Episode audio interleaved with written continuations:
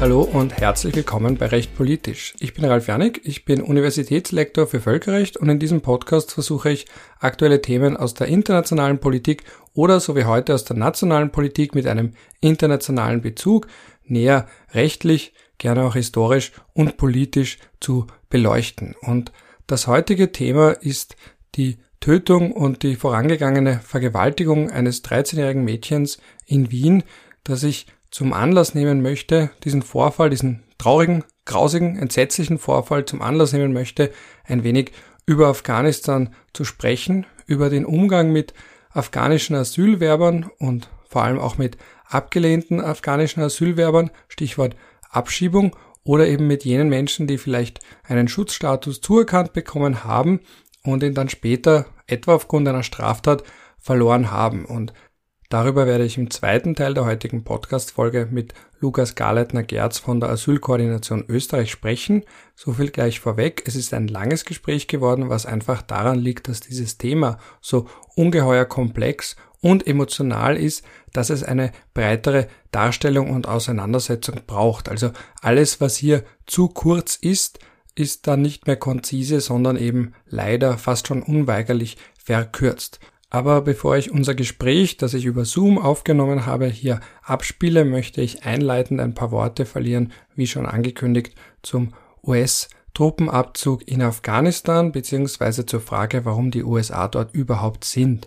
Um das jetzt nicht zu einer eigenen Podcast-Folge nur zur Frage US-Abzug in Afghanistan werden zu lassen, hier die Kurzversion. Also das geht jetzt zurück man könnte jetzt gehen bis in die 1980er Jahre und den sowjetischen Überfall auf Afghanistan, wo die CIA dann wiederum afghanische Kämpfer ausgebildet hat, um gegen die Sowjetunion zu kämpfen in den 1980er Jahren. Dann in den 1990er Jahren gab es einen afghanischen Bürgerkrieg, im Zuge dessen wiederum Fundamentalisten die Macht an sich gerissen haben. Die Taliban waren seit 1996 die faktische Regierung von Afghanistan, waren aber international über weite Strecken isoliert. Sie wurden nur von drei Staaten anerkannt, darunter Saudi-Arabien, aber sie waren nur die faktische Regierung, also sie hatten faktisch die Macht, aber eben nicht de jure, weil sie juristisch zum Beispiel keine Botschaften eröffnen konnten, beziehungsweise es keine Botschaften in der Hauptstadt Kabul von anderen Staaten gegeben hat. Und dann waren eben die Anschläge vom 11. September, die zwar nicht von den Taliban ausgeführt wurden, aber von Al-Qaida, die wiederum in Afghanistan einen sogenannten Safe Haven hatte, also einen sicheren Hafen. Sie konnten mit Einverständnis der Taliban von dort aus die Anschläge planen. Und das hat dann wiederum dazu geführt, dass die USA gesagt haben, nach 9-11 unter George W. Bush damals, dass sie jetzt Afghanistan angreifen müssen, weil ja sie von Afghanistan aus angegriffen wurden. Das heißt, sie haben sich verteidigt, nicht gegen Afghanistan selbst, also nicht gegen den afghanischen Staat, auch nicht unmittelbar gegen die Taliban, sondern gegen Al-Qaida. Das ist jetzt eine ganz lange Debatte, die wir führen könnten rund um das Selbstverteidigungsrecht und inwiefern es gegen nichtstaatliche Akteure bzw. Terrorgruppen zusteht. Dieses Fass mache ich jetzt nicht auf. Der langen Rede kurzer Sinn. Es hat man es hat nur damals die internationale Staatengemeinschaft akzeptiert, dass die USA sich auf Selbstverteidigungsrecht berufen können, obwohl sie nicht von einem Staat angegriffen wurden, sondern eben einer Terrorgruppe, die aber von einem Staat aus operiert hat, beziehungsweise ihre Planungen von dort aus vorgenommen hat, weil es eben diese nahe Verbindung gab, nicht nur ideologisch, sondern insofern auch faktisch, dass die Taliban der Terrorgruppe Al-Qaida ihr Gebiet zur Verfügung gestellt haben. Ja, und jetzt eben diese sogenannte Operation Enduring Freedom hat im Oktober 2001 begonnen. Das heißt, wir sehen, seit mittlerweile fast 20 Jahren waren die USA physisch eben mit Soldaten vor Ort. Das heißt, wie auch Joe Biden in seiner Rede betont hat, vier US-Präsidenten haben in ihrer Amtszeit in der ein oder anderen Form mit Afghanistan zu tun gehabt. Das heißt, das hat begonnen mit George W. Bush, einem Republikaner, ist dann weitergegangen mit Barack Obama, einem Demokraten, dann wiederum Trump, der auch nicht abgezogen ist, obwohl er, und das muss man dabei auch bedenken, ja Politik gemacht hat, damit diese Endless Wars oder eben diese Kriege, diese Interventionen, diese Nation Building Operationen, also diesen Aufbau von Staaten irgendwo am anderen Ende der Welt, das zu beenden. er hat auch Afghanistan nicht beendet, er hat aber mit den Taliban ausverhandelt einen US-Truppenabzug bis Mai 2021 und jetzt haben wir eben mit Joe Biden als Demokraten, der unter Obama ja Vizepräsident war, bekanntermaßen den vierten Präsidenten und das ist jetzt der, der wirklich sagt, aus. Und dabei muss man auch bedenken, dass die USA bzw. die US-Bevölkerung heute weniger denn je gewillt ist, für solche Abenteuer und Anführungsstrichen im Ausland zu bezahlen. Und das ist jetzt der Moment, wo ich ganz kurz vorspielen möchte, die ursprüngliche Rechtfertigung von Joe Biden zur Beendigung oder für die Beendigung der US-Mission in Afghanistan und wie er sie rechtfertigt. Think about that. We delivered justice to bin Laden a decade ago, and we've stayed in Afghanistan for a decade since. Since then, our reasons for remaining in Afghanistan have become increasingly unclear, even as the terrorist threat that we went to fight evolved. Over the past 20 years, the threat has become more dispersed, metastasizing around the globe. Al Shabaab in Somalia, Al Qaeda in the Arabian Peninsula, Al Nusra in Syria, ISIS attempting to create a caliphate in Syria and Iraq and establishing affiliates in multiple countries in Africa and Asia. With the terror threat now in many places, keeping thousands of troops grounded and concentrated in just one country at a cost of billions each year makes little sense to me and to our leaders. We cannot continue the cycle of extending or expanding our military presence in Afghanistan, hoping to create ideal conditions for the withdrawal and expecting a different result. I'm now the fourth United States president to preside over American troop presence in Afghanistan. Two Republicans, two Democrats. I will not pass this responsibility onto a fifth. After consulting closely with our allies and partners, with our military leaders and intelligence personnel, with our diplomats and our development experts, with the Congress and the Vice President, as well as with Mr. Ghani and many others around the world, I've concluded that it's time to end America's longest war. It's time for American troops to come home.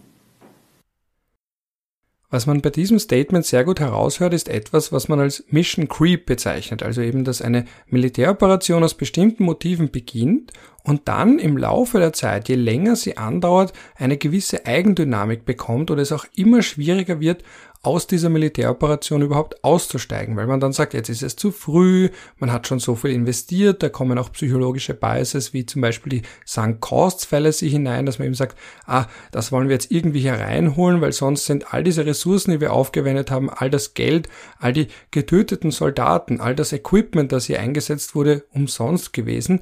Und dass eben Joe Biden da an den Punkt kommt, wo er sagt, da sind wir jetzt schon so lange und wir haben aber eigentlich unsere Ziele erreicht. Also was tun wir noch in Afghanistan? Die Taliban sind nicht mehr so stark, ähm, Al-Qaida ist dort nicht mehr verankert, beziehungsweise nicht mehr so stark verankert. Wir haben Osama bin Laden getötet. Warum sind wir noch in Afghanistan, beziehungsweise wieso versuchen wir nicht unsere Ressourcen anderswo einzusetzen, wo sie eher gebraucht werden, beziehungsweise sogar mehr gebraucht werden als vor Ort in Afghanistan. Das ist nur ein Land, ein Terrorland, eine Terrorbedrohung unter vielen. Und eben diesen Mission Creep, dieses lange physische Präsenz sein in einem Land, das hat er dann später in der Rede auch noch einmal betont und da hat er kurz davor auch davon gesprochen, dass er ja der erste US-Präsident seit Jimmy Carter ist, der auch einen Sohn hatte. Sein Sohn Bo Biden ist ja 2015 gestorben. Der eben einen Sohn hatte, der selbst gedient hat, nämlich im Irak und was das mit ihm gemacht hat. Und da betont er in dem Zusammenhang, da sieht man auch, dass er eine gute Verbindung herstellt, rhetorisch zwischen ihm und der allgemeinen Bevölkerung, weil er auch betont, dass es sogar Familien gibt, wo sowohl ein Elternteil und die Kinder in Afghanistan schon gedient haben, um eben zu verdeutlichen, dass die USA schon viel zu lange dort sind. Und diesen Ausschnitt aus derselben Rede möchte ich euch jetzt auch noch kurz vorspielen. We already have service members doing their duty in Afghanistan today whose parents served in the same war. We have service members who were not yet born when our nation was attacked in 9 11. War in Afghanistan was never meant to be a multi generational undertaking. We were attacked. We went to war with clear goals.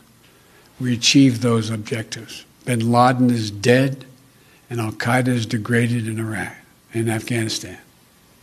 And it's time to end the forever war. So, und diese Entscheidung hat unmittelbare Auswirkungen auf die EU. Warum? Nun, weil Afghanen schon jetzt die größte Gruppe von illegal Aufhältigen in der Europäischen Union sind, mit rund 9 Prozent. Und da innerhalb dieser Gruppe ist wiederum ganz allgemein von allen, die eben illegal in der EU sind, also eben einen rechtskräftigen Bescheid haben, entweder das Land zu verlassen oder eben sonst wie keinerlei, wie auch immer geartetes Bleiberecht haben. Da muss man aber natürlich auch bedenken, dass die Statistik EU-weit relativ schwierig ist, weil eben dieser Status als illegal Aufhältiger überall ein bisschen anders definiert wird. Aber ganz allgemein ist es so, dass innerhalb der Europäischen Union die Afghanen mit 9% die größte Gruppe von Menschen aufmachen, die keinen rechtmäßigen Aufenthaltsstatus in einem EU-Land beziehungsweise eigentlich in allen EU-Ländern haben. Das ist also der erste Punkt dabei. Dann zweitens muss man bedenken, dass bei der gesamten Gruppe von illegal Aufhältigen die Mehrheit, rund 52,1 Prozent Männer zwischen 18 und 34 Jahren sind, was wiederum das Problem aufwirft, dass diese Gruppe statistisch gesehen besonders auffällig ist bei Straftaten. Das ist einfach ein kriminalsoziologisches Faktum, dass junge Männer am ersten zu Straftaten neigen. Das mag an Testosteron liegen, das mag an fehlenden Perspektiven liegen. Das wäre eine eigene Podcast-Folge wert. Da fehlt uns jetzt der Raum und mir auch die Expertise, um ganz genau zu erläutern, warum gerade diese Gruppe statistisch so stark auffällt. Aber dieses Faktum, dass die 18 bis 34-Jährigen stärker vertreten sind in jeder Kriminalstatistik, ist eben der Punkt, den ich hier nur ganz kurz hervorstreichen möchte. Und dann noch zuletzt in Bezug auf Afghanistan und warum Afghanistan so entscheidend ist für die Europäische Union bzw. die Situation dort, möchte ich nur ganz kurz auch noch zitieren einen Bericht vom Europäischen Büro für Asylangelegenheiten, kurz EASO vom April 2021 zu ein paar Asyltrends und da ist zum Beispiel die Rede von extremely high numbers of asylum applications, also extrem hohen Zahlen von Asylverfahren innerhalb der Europäischen Union, die von Afghanen angestrengt werden. Üblicherweise sind nur Syrer da die einzige Gruppe, die noch höhere Asylantragszahlen verbuchen. Man hat ja auch allgemein schon seit Jahren gesagt, dass ein wenig die Afghanen untergehen, weil man immer nur von Syrien spricht, aber sie ja genauso oder eine fast genauso große Gruppe sind. Und Afghanistan selbst ist ja auch allgemein schon seit Jahren einer der weltweit größten und Anführungsstrichen Produzenten von Flüchtlingen, eben weil das Land so chronisch instabil ist. Und was man auch noch bedenken muss in dem Zusammenhang, und das steht auch in dem Bericht, ist, dass 43 Prozent aller Asylanträge von unbegleiteten Minderjährigen eben aber da wiederum zu bedenken, laut Eigenangaben, also von Menschen, die sagen, dass sie unter 18 sind, werden von Afghanen gestellt in der gesamten EU, also fast die Hälfte, je nachdem, wie man 43 Prozent jetzt genau einordnen möchte. Und in anderen Worten heißt das, dass eben einer von sieben afghanischen Asylanträgen von jemandem gestellt wird, der unter 18 Jahre alt ist. Das ist eben wiederum so ein Punkt, der ja auch bei diesem traurigen Todesfall dieser Tötung des 13-jährigen Mädchens eine Rolle spielt, weil da ja zumindest einer der Beteiligten auch bereits in jungen Jahren nach Österreich gekommen ist und erst vor kurzem volljährig geworden ist. Und dann noch zuletzt zur Asyl Asylanerkennungsrate bei Afghanen, die liegt innerhalb der EU bei circa 53 Prozent. Bei Österreich in der ersten Instanz liegt sie weiter runter bei rund 30 Prozent. Dafür ist sie aber ungleich höher in der zweiten Instanz eben vom Bundesverwaltungsgericht. Also man merkt da auch eine Diskrepanz vom Innenministerium bzw. dem Bundesamt für Fremdenwesen und Asyl, das ja eine Behörde des Innenministeriums ist, die sehr zurückhaltend ist bei der Zuerkennung von Asyl für Afghanen und dann aber, sobald es ins Gerichtsverfahren geht, steigt die Anzahl, die Anerkennungsquote merklich. Aber All das, also eben die hohe Zahl von unbegleiteten Minderjährigen, die hohe Zahl von Asylanträgen insgesamt und eben auch die dazugehörigen Anerkennungsquoten und dann auch noch dabei zu bedenken, dass viele junge Männer dabei sind, das sind die Gründe, warum Afghanistan so entscheidend ist für die Europäische Union und damit auch für Österreich. Aber noch einmal zurück zu den USA und der Entscheidung von Joe Biden, die US-Truppen aus Afghanistan abzuziehen. Er wurde ja dafür auch einmal mehr heftig kritisiert in den letzten Tagen, weil man eben gemerkt hat, dass die Taliban sehr schnell sehr viel Kontrolle erlangen über das Gebiet von Afghanistan. Laut eigenen Angaben kontrollieren sie derzeit rund 85 Prozent und da fängt jetzt natürlich auch innerhalb der US-Politik die Diskussion an. Nun, das wollten wir, das ist das Endergebnis, dass die Taliban den Status quo ante, also den Status vor der, der US-Militäroperation Enduring Freedom im Oktober 2001 einfach so wiederherstellen und alles war umsonst. Die Maßnahmen, die man ergriffen hat, was man auch der US-Bevölkerung verkauft hat, als quasi Nation Building, dass man eben sagt, beispielsweise man fördert Frauenrechte, man fördert, dass junge Mädchen in die Schulen gehen können, man versucht, dass das Land sich wegbewegt von der Scharia, man versucht dort ein Mindestmaß an Respekt für Menschenrechte herzustellen, ein Mindestmaß an Legitimität der Regierung und das alles könnte jetzt mit einem Schlag wieder verloren gehen. Also was ich vorhin schon gesagt habe im Zusammenhang mit dem Mission Creep und dass man eben auch sagt, Moment einmal, der Abzug selbst ist ja auch überhastet, man betrayed, also man verrät da auch die afghanischen Partner vor Ort mit dieser Art des Abzugs, die wiederum damit begründet wird, dass das eben am sichersten sei, wenn man möglichst schnell und ohne große Ankündigungen Lager räumt und dergleichen. Und da Joe Biden, weil vielleicht haben, manche haben sogar schon gedacht, vielleicht bleiben die USA doch vor Ort, weil man sieht, was passiert, wenn die Truppen das Land verlassen. Und diesen Gedanken und dieser Kritik hat Joe Biden eine eindeutige Absage erteilt in dieser Pressekonferenz und das dazugehörige Statement, das war eben vor ein paar Tagen, möchte ich euch jetzt auch noch vorspielen. As I said in April, the United States did what we went to do in Afghanistan to get the terrorists who attacked us on 9 11 and deliver justice to Osama bin Laden and to degrade the terrorist threat to keep Afghanistan from becoming a base from which attacks could be continued against the United States. We achieved those objectives. That's why we went. We did not go to Afghanistan to nation build. And it's the right and the responsibility of Afghan people alone to decide their future and how they want to run their country. Und was ich an dieser Passage so entscheidend finde, ist, was Joe Biden nicht sagt oder nicht anführt als US-Begründung für die dortige Truppenpräsenz, und das sind die möglichen Migrationsbewegungen von Afghanistan in die USA, weil geopolitisch haben die USA durchaus ihre Interventionsbereitschaft gezeigt, wann immer die Möglichkeit im Raum stand oder die aus ihrer Sicht und Anführungsstrichen Gefahr im Raum stand, dass Menschen sich auf den Weg machen könnten, um in den USA Asyl zu beantragen. Das ist aber ein Problem, aus ihrer Sicht wohlgemerkt, das sich vor allem stellt in ihrem geopolitischen Hinterhof, also in Zentral- und Lateinamerika. Und auch mit Abstrichen in der Karibik. Ich erinnere an das Jahr 1994. Jetzt war ja auch vor kurzem Haiti einmal mehr in den Nachrichten, weil der dortige Präsident ermordet wurde, angeblich von einem Arzt, der in Florida lebt. Das nur kurz am Rande, also auch hier einmal mehr in Bezug zu den USA. Jedenfalls sind die USA 1994 unter Bill Clinton in Haiti einmarschiert, um die Regierung von damals Bertrand Aristide, die rechtmäßig gewählt war, wieder einzusetzen nach einem Putsch. Und warum haben die USA das gemacht? Nun, einerseits haben sie offiziell natürlich argumentiert, dass es darum geht, Demokratie wiederherzustellen bzw. Demokratie zu stärken, aber inoffiziell und auch offiziell, das war kein großartiges Geheimnis, haben die USA natürlich auch in Haiti interveniert, um etwaige Migrationsbewegungen von Haiti in die USA zu verhindern. Und diese Motivation, warum die USA in andere Länder intervenieren, in anderen Ländern intervenieren oder auch dort bleiben, fällt im Falle von Afghanistan weg. Das heißt, wenn man diese Handlungsprämisse annimmt, wenn man diese Motivation auf Europa überträgt, dann müsste streng genommen die Europäische Union eine Stabilisierungsmission in Afghanistan beginnen,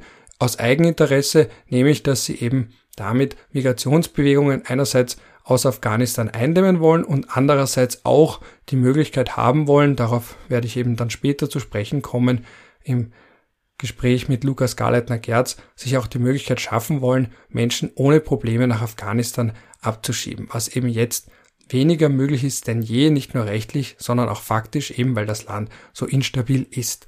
Und warum wird das bald vielleicht zur Gänze unmöglich sein? Nun, weil die Taliban eben, formulieren wir es salopp, den Laden wieder übernehmen dürften. Und da möchte ich ganz kurz vorspielen, auch die Antwort von Joe Biden auf die Frage eines Reporters, was denn jetzt passiert, wenn die Taliban oder ob die Taliban eben jetzt das Land überrennen und die Kontrolle über ganz Afghanistan übernehmen. Is a Taliban takeover of Afghanistan now inevitable? No, it is not. Because you have the Afghan troops have 300,000 well equipped, as well equipped as any army in the world, and an air force against something like 75,000 Taliban. It is not inevitable. You trust the Taliban, Mr. President? You trust the Taliban, sir? You, is that a serious question? It's absolutely a serious question. You trust the Taliban? You No, I do not. Over the country to the Taliban. No, I do not trust the, the Taliban. So why are you going to take over? Is the U.S. responsible for the death of thousands of What? Mr. President, will you amplify that question, please? Will you amplify your answer, please, why you don't Congress trust It's the a, Taliban? it's a silly question. Do I trust the Taliban? No. But I trust the capacity of the Afghan military, who is better trained, better equipped, and more, re, more competent in terms of conducting war. Ja, ihr habt jetzt einen kurzen Einblick bekommen, wie es bei solchen Pressekonferenzen zugeht, was da für ein Tohuwabohu herrscht rund um einen US-Präsidenten, wenn man seine eigene Frage unbedingt durchbringen möchte. Und er ist da recht ungehalten geworden auf diese provokante Frage, ob er den Taliban vertraut. Also das ist auch verständlich. Man muss, wie gesagt, bedenken, die Taliban sind ja ein Enemy of the State, einer der ganz großen Feinde in den Augen der USA wegen ihrer Rolle rund um 9-11. Und jetzt möchte ich da langsam aber doch die Kurve kratzen zur Diskussion in Österreich. Was denn das alles, was Joe Biden jetzt mit Österreich und die, der Tötung von diesem 13-jährigen Mädchen zu tun hat. Und das hat es eben schon. Vielleicht nicht unmittelbar, keine Frage, aber eben doch mittelbar, weil, wie schon erwähnt, was in Afghanistan passiert, hat nun mal Auswirkungen auf Europa und damit auf Österreich, was man auch alleine daran merkt, wie sich die Zahl der Afghanen in Österreich in den letzten 20 Jahren verändert hat. Das war nämlich 2002, die Zahlen habe ich von der Statistik Österreich, also Statistik Austria, 2002 haben in Österreich 2594 Afghanen gelebt, 2012 waren es 11.006, das heißt, man merkt da schon eine gewisse Auswirkung von 9-11 und der daran anschließenden Militäroperation der USA, aber die massivste Auswirkung war eben dieses Fluchtjahr 2015 und ich habe es vorhin schon angedeutet, da haben wir meistens von Syrern und Syrerinnen gesprochen und die Afghanen dabei in gewisser Hinsicht vergessen. Aber 2015 wurden in Österreich bereits 20.349 Afghanen registriert, statistisch vermeldet. 2016 waren es dann schon 36.607, 2017 44.356 und gegenwärtig rechnet man mit etwa 45.000 Afghanen, die in Österreich leben. Das heißt, allein aufgrund der Zahl und der im langjährigen Vergleich steigenden Zahl von Afghanen in Österreich merkt man, dass das Land für uns, ob wir es wollen oder nicht, ein Thema ist. Und allein deswegen sollten wir darüber sprechen und uns damit auseinandersetzen, auch unabhängig von solchen grausigen Vorfällen wie eben rund um dieses 13-jährige Mädchen. Und das ist jetzt der Punkt, an dem ich das Gespräch mit Lukas Garleitner-Gerz abspiele. Davor aber gibt's noch eine ganz kurze Werbeeinschaltung.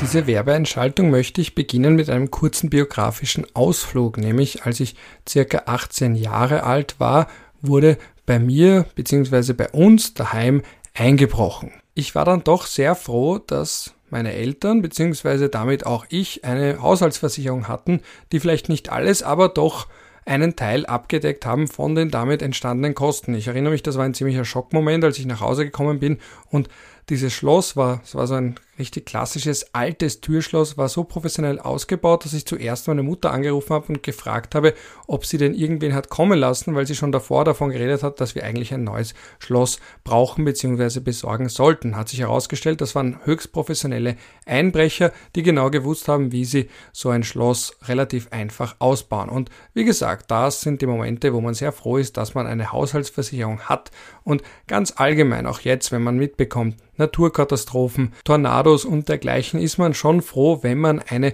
Versicherung hat. Gleichzeitig bin ich sicher nicht der Einzige, der bei Versicherungen und allgemein so bürokratischen Sachen sich sehr schwer tut. Und da kommt jetzt mein Sponsor der heutigen Folge ins Spiel. Das ist nämlich Clark. Das ist eine Versicherungs-App beziehungsweise ein digitaler Versicherungsmanager.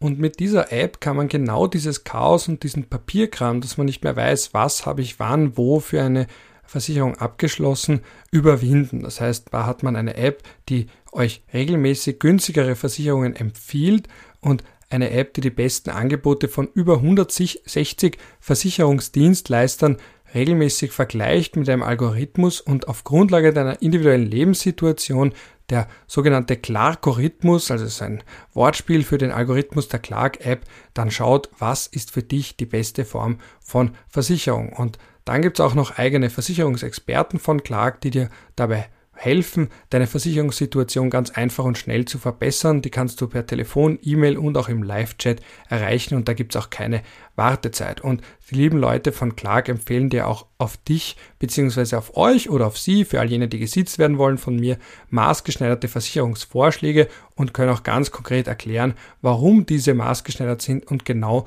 zu deinem, euren bzw. ihrem Lebensstil passen. Und als kleines Sahnehäubchen gibt es auch für alle Podcast-Hörer von Recht Politisch einen Amazon-Gutschein von bis zu 30 Euro. Dazu müsst ihr einfach die Clark-App herunterladen oder direkt auf die Website gehen, clark.de für Deutschland bzw. goclark.at für Österreich und bei der Registrierung den Gutscheincode politisch eingeben. Also noch einmal, entweder clark.de für die deutschen Hörer und Hörerinnen oder goclark.at www.versicherung.at für die österreichischen Hörerinnen und Hörer und bei der Registrierung einen Gutscheincode, nämlich politisch eingeben, dann habt ihr als Hörerinnen und Hörer noch einen zusätzlichen Bonus.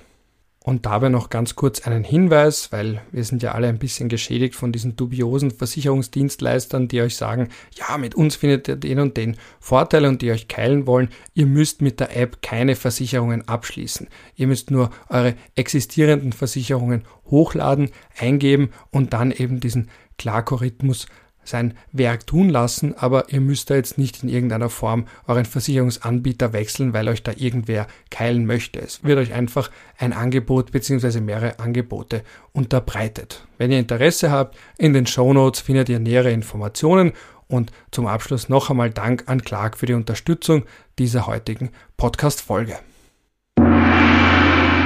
So, jetzt aber zum angekündigten Gespräch mit Lukas Garleitner-Gerz.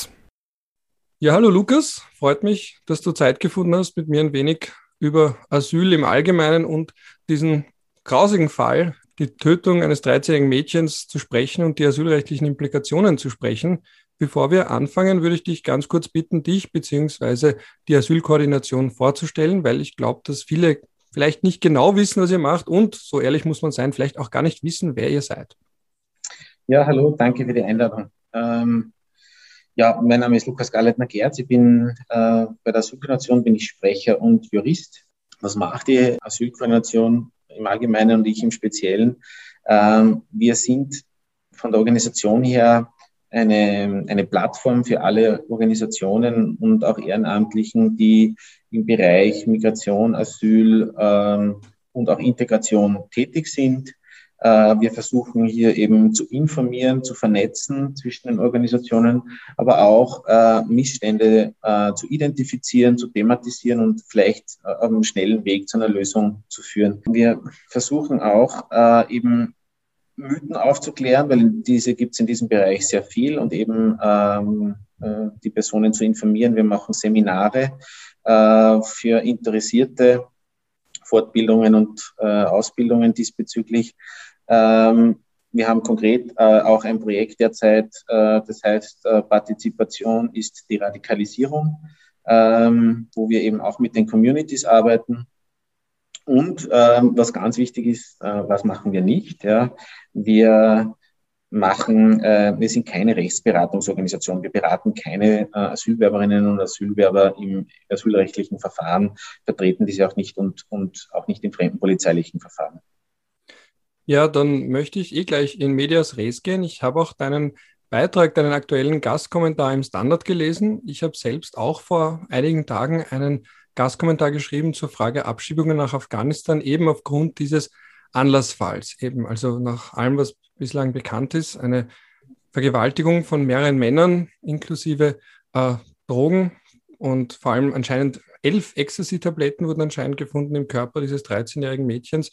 Äh, und dass es dann eine Todes Todesfolge gegeben hat. Also es wird anscheinend nach allem, was ich weiß, nicht nach Mord ermittelt, aber eben Vergewaltigung mit Todesfolge, was vom Strafrahmen her zwar nicht den Unterschied macht, aber vom, auf dem Eventualvorsatzlevel. Äh, ohne da jetzt da zu sehr ins Detail zu gehen, weil ich kenne den Strafakt nicht. Was ich da, und deswegen erwähne ich deinen Beitrag und meinen, äh, ich habe die Kommentare gelesen, sowohl bei dir ein paar als auch bei mir wenn ich da jetzt ein bisschen versuche, auch wenn ich den Begriff natürlich jetzt nicht äh, für allzu brauchbar halte, aber wenn man jetzt sagt, in die Volksseele hineinschauen. Also man sieht zumindest auf Social Media, ich sehe auch teilweise in Gesprächen im Freundes- und Bekanntenkreis, die unter Stichen, jetzt sind wir bei einer Phrase, Volksseele kocht. Und ganz viele Menschen fragen zum Beispiel, wie kann das sein, dass, wenn jetzt zum Beispiel von denen wer straffällig war, dass die überhaupt noch im Land sind? Ja? Und dann haben wir auch mitbekommen, dieses Herumschieben von Verantwortung zwischen Justizministerium und Innenministerium. Dass man sagt, ja, die, die Justiz hat viel zu langsam gearbeitet und dann kommt wieder zurück, ja, aber das Innenministerium wollte ja selber nicht abschieben. Und jetzt ist das für jemanden, also für mich ist das schon schwer zu durchschauen und nicht, dass ich jetzt so gebildet wäre, aber ich habe mich sehr intensiv damit auseinandergesetzt und natürlich für Menschen, die nicht so viel Zeit mit diesen Themen verbringen, ist es von außen diese Frage, die sich da aufwirft, warum sind diese Menschen überhaupt noch da? Und dann im Gegenzug dazu, ja, warum, äh, die haben also Asylstatus verloren, aber bekommen eine Wohnung. Also das sind so ein paar Fragen, die sich da aufgedrängt haben. Und da würde ich dich bitten, vielleicht die eine oder andere Antwort dazu zu liefern. Die, die, die, die objektive Antwort in dem Sinne, objektiv meine ich jetzt im Sinne von die rechtliche. Mhm. Ähm, also zuallererst muss man einmal festhalten, es handelt sich um eine äh, offenkundig sehr grausige Tat äh, es handelt sich um einen Kriminalfall. Und ähm, ich glaube, unser Rechtssystem sieht ganz klar hier Zuständigkeiten ähm, durch, was weiß ich, für die, für die Ermittlungsbehörden, für, das, für die strafrechtlichen Behörden und die Gerichte. Ähm, da ist einmal grundsätzlich einmal das zu verorten. Der genaue Sachverhalt ist mir nicht bekannt. Ähm, warum habe ich mich oder warum habe ich mich doch dazu geäußert oder wie kommen wir da überhaupt ins Spiel? Es ist so, dass die Tatverdächtigen Merkmale an sich tragen, äh, nämlich dass sie ähm, offenkundig ähm, die Tatverdächtigen, dass äh, sie Anträge auf internationalen Schutz hier gestellt haben. Es verschwindet, ob welche Verfahren jetzt nur waren, wie an, äh, anhängig sind oder waren, verschwimmt äh, in der Wahrnehmung einfach deswegen, weil es sich um ein laufendes Ermittlungsverfahren handelt und noch nicht ganz klar ist, wem jetzt überhaupt was genau vorgeworfen wird. Dennoch ähm, muss, kann man, was man festhalten kann, gibt es die Verquickung zwischen Strafrecht und, und, äh, und Asylrecht hier. Und aufgrund der breiten medialen Berichterstattung ist das Ganze, ist dieser Schmerz über diese grausige Tat und dieses tote, ermordete hm, Mädchen äh, ist kollektiviert worden. Wir suchen irgendwie nach, nach was ist der Grund, wie hätten wir es verhindern können? Dieses Hadern ist vollkommen klar und nachverständlich und nachvollziehbar. Ähm, dennoch, äh, also, warum ich versuche, hier eine gewisse Sachlichkeit reinzubringen, was natürlich sehr schwer ist in diesem Moment, äh, äh, ist das, wir haben einen gewissen Rechtsrahmen, in dem das abgehandelt gehört. Und jetzt skandieren alle, äh, die hätten abgeschoben werden sollen und dann wäre das alles nicht passiert. Ich denke, dass dieser Schluss, ähm, dem kann man nachgehen, aber das ist zum jetzigen Zeitpunkt auf jeden Fall zu einfach und verwehre mich ein bisschen gegen diese Instrumentalisierung allein aufgrund dieses Tatbestandsmerkmals, ja, also das eben der, der Nationalität und des Aufenthaltsstatus, ähm, ohne irgendetwas relativieren zu wollen. Ja, das ist mir ganz wichtig, das zu sagen. Ähm, das, äh, die, die, die, soweit man weiß, haben sich die Personen in einem aufrechten, äh, also das, sie haben sich in Österreich befunden und haben einfach unterschiedliche Verfahrensstadien, äh, in unterschiedlichen Verfahrensstadien gesteckt. Anscheinend gibt es auch einschlägige Vorstrafen. Und jetzt fragt man sich, was, was, warum sind die noch da? Ja? Und da ist es eben so, dass nach meinem Wissen, ja, ist es so, dass einfach äh, bei einigen zumindest es keine ähm, durchsetzbare Rückkehrentscheidung gegeben hat. Was, was ist das? Es ist das, dass in einem Asylverfahren ja nicht nur Asyl geprüft wird, sondern auch der subsidiäre Schutz äh, und, und das sogenannte Bleiberecht. Bei Asyl geht es darum, dass man sagt, äh, ist eine Person individuell verfolgt auf, einem, aufgrund eines Merkmals äh, nach der Genfer Flüchtlingskonvention, äh, Religion, Nationalität, politische Einstellung etc. Wird das verneint, wird geprüft, ist die Person äh, im Falle einer Abschiebung einer unmenschlichen Behandlung im Herkunftsland ausgesetzt. In Österreich ist es verboten, Personen einer derartigen Gefahr auszusetzen, aufgrund einer Verpflichtung, die wir auch im Verfassungsrang stehen haben. Und das Dritte, was geprüft wird, ist äh, das sogenannte Bleiberecht. Da geht es um eine Abwägung zwischen ähm, der äh, Privat- und Recht auf Achtung des Privat- und Familienlebens äh, und des Betrunkenen einerseits und die öffentlichen Interessen andererseits. Dann haben wir ein sogenanntes Bleiberecht äh, bekommen, aber eine Abschiebung wäre in diesem Fall auch unzulässig. So, jetzt haben wir unterschiedliche Verfahren. Wir wissen, bei einem wurde auf jeden Fall ein sogenannter subsidiärer Schutz zuerkannt. Ähm, und diesen Fall möchte ich, glaube ich, exemplarisch herausgreifen, ohne dass ich jetzt sage, dass diese Person das, das aber um es nur verständlich zu machen, mit welcher Problematik wir hier konfrontiert sind. Äh, offenkundig wurde bei dieser Person festgestellt, dass es im Falle einer, einer, einer Abschiebung nach Afghanistan zu einer unmenschlichen Behandlung kommen würde oder diese drohen würde. Deswegen hat man ihnen einen Aufenthaltsstatus zuerkannt. Jetzt ist diese Person straffällig geworden, schon vorab anscheinend. Ähm, daraufhin haben die Behörden ein Aberkennungsverfahren eingeleitet. Ein Aberkennungsverfahren in diesem Fall heißt aber nur, dass dieser subsidiäre Schutzstatus aberkannt werden kann ähm, oder aberkannt wird und dann die Person auf eine sogenannte Duldung zurückfällt. Das ist ein schlechterer Aufenthaltsstatus als ein subsidiärer Schutz, also grundsätzlich zum Beispiel eben dann kein Zugang zum Arbeitsmarkt etc. Ähm, und das ist in diesem Fall auch passiert. Was nicht gemacht wurde, ist eine Aberkennung ähm, aufgrund ähm, Wegfallens der ursprünglichen Zuerkennungsgründe. Ja, das ist die zweite Möglichkeit, was passieren kann. Nur das wurde in diesem Fall nicht einmal von der erstinstanzlichen Behörde gemacht, ähm, weil offenkundig auch davon ausgegangen wurde, dass im Vergleich zur ersten Entscheidung keine Verbesserung im Herkunftsland eingetreten ist und man deswegen einfach aus rechtlichen Gründen und tatsächlichen Gründen diesen äh, Schutzstatus nicht, also diesen, nicht diesen Schutzstatus, aber dass eine Abschiebung nicht zulässig wäre.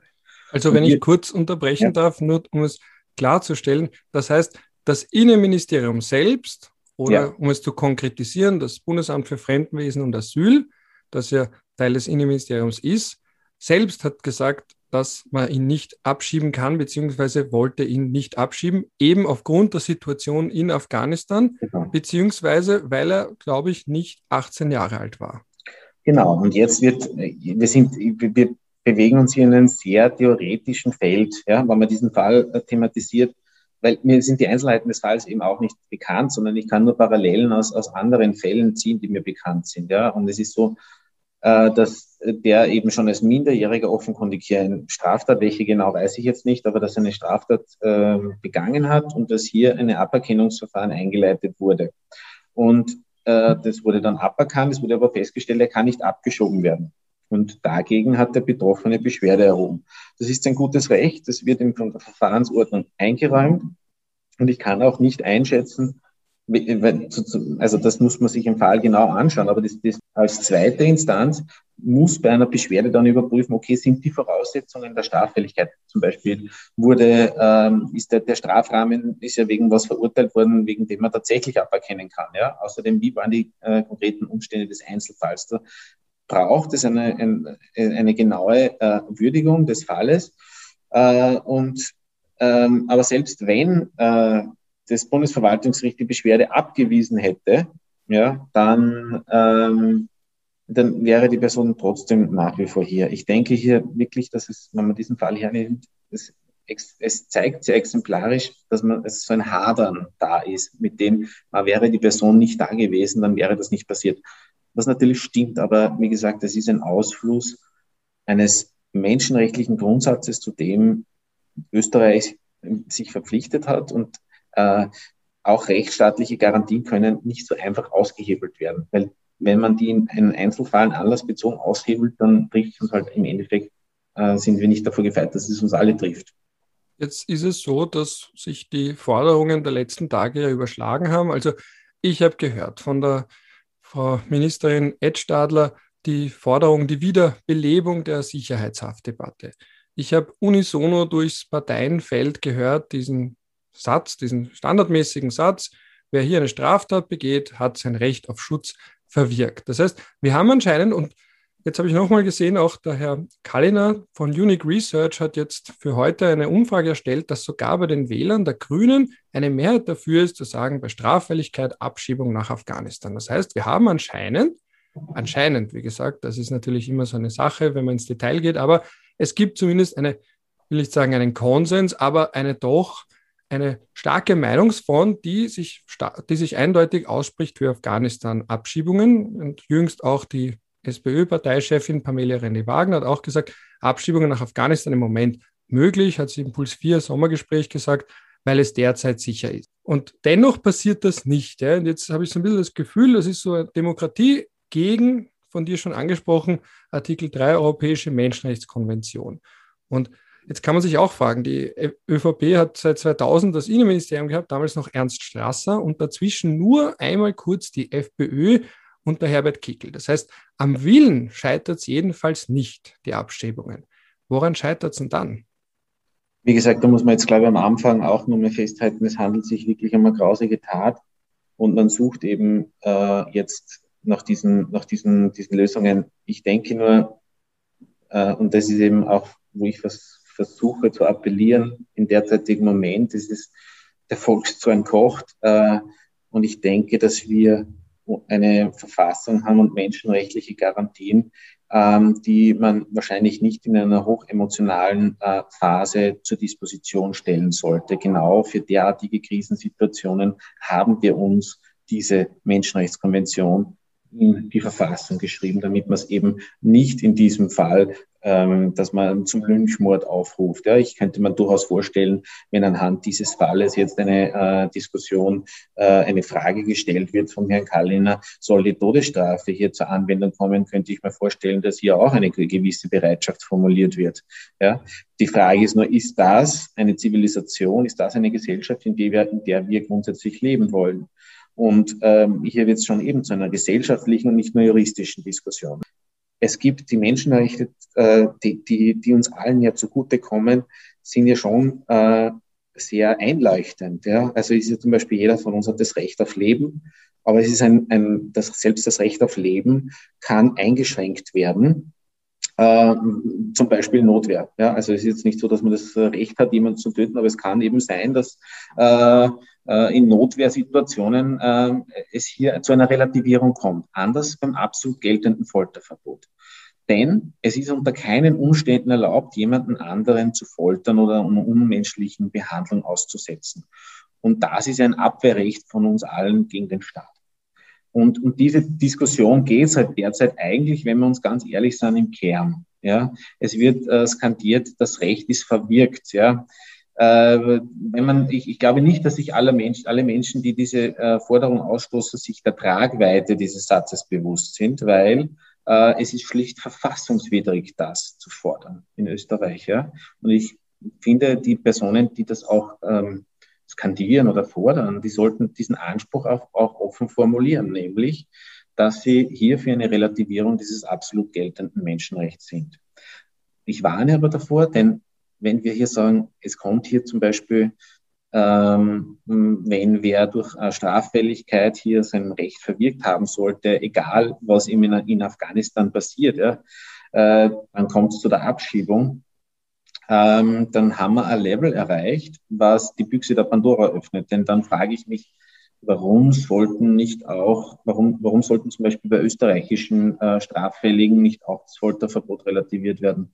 Äh, beziehungsweise wäre das dann nicht eigentlich die Pflicht, weil dass man sagt, das trifft jetzt nicht nur äh, aufgrund der Nationalität der gewisse Person und dann weiß man nicht, wo die ganze Diskussion endet. Also ich würde ja sagen, äh, ich verstehe die unglaubliche Wut derzeit, äh, aber hier jetzt am Rechtsrahmen herumzubasteln, halte ich für fatal und verurteile eine zusätzliche Befeuerung dieses, dieses, dieses Schmerzes von offizieller Seite sehr stark. Vor allem auch deswegen, weil wir müssen schon sagen, wer am Rechtsrahmen hier jetzt herumschraubt, ja, äh, dann frage ich mich, was haben die Personen, äh, die handelnden Personen äh, die letzten Jahre gemacht, ja. Also wir haben das Innenministerium seit 21 Jahren in ÖVP-Hand. Das Integrationsstaatssekretariat seit seiner Existenz 2011 ist ebenfalls in Hand dieser Partei. Das ist ja ein, quasi ein Zugeständnis, dass sie im Prinzip äh, not fit for the job sind oder dass sie sagen, wir kommen innerhalb des Rechtsrahmens nicht aus, äh, dann sollen sie das öffentlich sagen. Äh, dann müssen wir halt diskutieren, ob man die Menschenrechte aller einschränken will oder nicht. Ja, das habe ich versucht auch kurz anzusprechen mit dem, weil es gibt ja immer dieses, entweder man will nicht oder man kann nicht. Und ich finde, das ist bei Afghanistan ein zweiter wichtiger Punkt, jetzt abgesehen von der Rechtslage. Also das habe ich versucht mehrfach zu betonen. Also das Land ist bei dem Fragile State Index ja äh, ganz weit vorn. Da ist man nicht gerne vorn, also ist sehr weit vorn. Und bei dem Index der friedlichsten Länder ganz weit hinten. Da ist man wiederum sehr gerne vorne. Ähm, und das heißt, wir haben einerseits die rechtliche Frage. Da finde ich aber, das würde ich dich ja auch noch später vielleicht ganz gern fragen. Äh, da habe ich meines Erachtens nach kein höchstgerichtliches Urteil auf europäischer Ebene gefunden, das Abschiebungen nach Afghanistan per se verbietet. Sowas, wie man ja beispielsweise kennt, äh, im Zusammenhang mit Griechenland war das ja eine Zeit lang die Frage, eben MSS gegen Griechenland, wo man abgeschoben hat innerhalb der Europäischen Union, gesagt hat, die Zustände in Griechenland sind so problematisch, dass man da jetzt nicht im Dublin-System sagen kann, man lässt den Asylverfahrensantrag, den Asylantrag dort bearbeiten. Da sehe ich kein Äquivalent auf europäischer Ebene und vielleicht hast du eine Antwort, warum es das nicht gibt. So ein pauschales Urteil von EGMR oder vielleicht auch EuGH, das sagt, man kann aufgrund der Zustände in Afghanistan nicht dorthin abschieben. Und die zweite Frage eben dann, vielleicht auch noch in Anschluss eben das Faktische, ja. Also wie will man denn jetzt selbst, weil wie gesagt, am Willen mangelt es ja nicht. Was ist denn mit der faktischen Zusammenarbeit? Mit wem arbeitet man in Afghanistan denn überhaupt zusammen und mit wem will man in der Zukunft zusammenarbeiten? Jetzt liest man ständig davon, dass die Taliban den Laden übernehmen, um das so überspitzt zu formulieren. Naja, mit den, Afga mit den Taliban kann ich mir eine Zusammenarbeit des Innenministeriums bei Abschiebungen nur schwer vorstellen. Ähm, also äh, dieses grundlegende Urteil äh, jetzt, dass es äh, Abschiebungen per se äh, nicht äh, nach Afghanistan nicht geben soll, nein, das, das gibt es nicht. Ähm, Erklärungen dafür glaube ich, liegen vor allem darin begründet, äh, dass wir sagen können, äh, also wir sehen eine sehr, sehr große Zurückhaltung des Europäischen Gerichtshofs für Menschenrechte ähm, in diesen Fragen. Also ähm, eine große Zurückhaltung und da muss man da schauen, der EGMR kämpft halt auch sehr oft um die, die Einhaltung seiner Gerichtsurteile, wie man jetzt teilweise schon in Ungarn sieht, äh, in, in, in der Türkei. Und äh, ich denke, dass es hier schon ähm, auch darin begründet wird, dass man sagt, ähm, dass hier vielleicht gewisse Sachverhalte eher zurückhaltend beurteilt werden. Ich formuliere es mal so. Ähm, Faktum ist, und das ist, äh, wenn hier ein Abschiebestopp gefordert wird. Ja, ein Abschiebestopp ist ja grundsätzlich eine politische Forderung. Ja, ähm, Im Wesentlichen ist es so, dass äh, hier es ja zu Einzelfallbeurteilungen immer kommen muss im, im, im, in Asylverfahren. Aber was halt bei alle Asylverfahren bezüglich des Herkunftslands gleich ist, ist, dass halt die Länderinformationen gewürdigt werden müssen. Und da sehen wir, dass einfach die Sicherheitssituation aller äh, eine gewisse Beeinträchtigung erfährt, dass es äh, aus unserer Sicht her rechtlich argumentierbar ist, dass man sagt, man sieht, man muss einen gewissen temporären Schutzstatus ja hier äh, äh, gewähren. Es gibt es ja zum Beispiel bei Syrien äh, zum Beispiel ähnlich. Also man, bei Syrien gibt es auch nicht jetzt das Urteil, was sagt, äh, in Syrien äh, geht es nicht. Andererseits ist es da vollkommen oder noch viel anerkannter zu sagen, nein, hier handelt es sich auf jeden Fall um ein Bürgerkriegsland und da, muss ein temporärer Schutz auf jeden Fall einmal äh, ausgestellt werden. Bei Afghanistan wird das unseres Erachtens oder meines Erachtens auch ähm, angesichts der Länderberichte einfach nicht ganz äh, ausgewogen gewürdigt weil äh, wir sehen einfach hier massive Verschlechterungen. Wir sehen ja auch, dass ähm, in den letzten Jahren haben wir zum Beispiel das ja gesehen, dass äh, Kabul, ja, also der, der UNHCR, das UN-Flüchtlingshochwerk, hat ja ein ähm, Äußerungen äh, oder eine Stellungnahme abgegeben, dass man sagt, eine, eine äh, sogenannte IFA, eine innerstaatliche Fluchtalternative in Kabul, ja, in der Hauptstadt, gibt es eigentlich nicht aufgrund des sicher, äh, unsicheren Zustands. Nun, wo sie es nicht explizit gesagt haben, ist Herat und Masai Sharif, also zwei andere Städte in Afghanistan. Und deswegen prüfen die österreichischen Gerichte immer, wer es möglich, dass die Person dort Fuß fasst. Nun sehen wir, wir wissen jetzt aus Berichten, dass es einen Sturm schon gegeben hat auf Herat und beziehungsweise Masai Sharif umstellt ist von den Taliban. Und es ist eine sehr fragile Situation. Ja, äh, man kann auch den Abschiebestopp, äh, diese politische Forderung muss ja immer auf eine gewisse Zeit beziehen, ja auch. Ja. Äh, derzeit muss man einfach sagen, dass die äh, Sicherheitssituation so, so schlecht ist, dass man einfach davon ausgehen muss, dass man bei einer rechtlich korrekten Beweiswürdigung wahrscheinlich in einigen Monaten davon ausgehen muss, dass man eigentlich äh, unter, was nicht, Zugrundelegung äh, des Folterverbots und äh, Artikel 3 MRK eigentlich keine Abschiebungen äh, durchführen kann. Das ist ein sehr wichtiger Punkt, den ich nochmal kurz auch betonen möchte. Das ist ja schon fast eine leider traurig philosophische Frage. Wenn man jetzt jemanden abschiebt und man weiß zum gegenwärtigen Zeitpunkt, dass Afghanistan, wenn nicht jetzt schon, und das ist es ja jetzt schon, es wird ja jetzt schon davon berichtet, ich glaube 85 Prozent kontrollieren die Taliban laut eigenen Angaben. Äh, ich habe mir vor kurzem angesehen, eine relativ rezente Vice News Dokumentation, wo eben gezeigt wird, wie denn ein, und das sage ich jetzt bewusst, unter Anführungsstrichen Gerichtsverfahren geführt wird. Also das ist sowas von weit weg vom Recht auf ein faires Verfahren. Da wird jemand beschuldigt, es wird ein Video von ihm aufgenommen dabei es wird ihm nahegelegt, die Tat zu gestehen. Er hat keinen Anwalt, keine juristische, keinen juristischen Beistand. Äh, und als Strafe gibt es, wenn er zum Beispiel, also in der Dokumentation von Vice News, äh, wird ihm entweder die Hand abgehackt oder er wird öffentlich geschlagen mit einem Stock und nicht nur ein bisschen, sondern eben richtig. Und das sind natürlich Dinge, die für uns ganz fern wirken. Und wenn man jetzt eben sieht, dass die Taliban und ich bin die Generation, ich habe noch, ich glaube, wir sind ungefähr gleich alt, äh, schauen zumindest so aus, wenn ich jetzt das, also an die Hörer, äh, das, wir, wir kommunizieren ja gerade via Zoom und sehen einander. Äh, ich bin noch geprägt von 9-11 und den Erzählungen von den Taliban als Terrorgruppe, die Al-Qaida Schutz gegeben haben, beziehungsweise einen sicheren Hafen gegeben haben.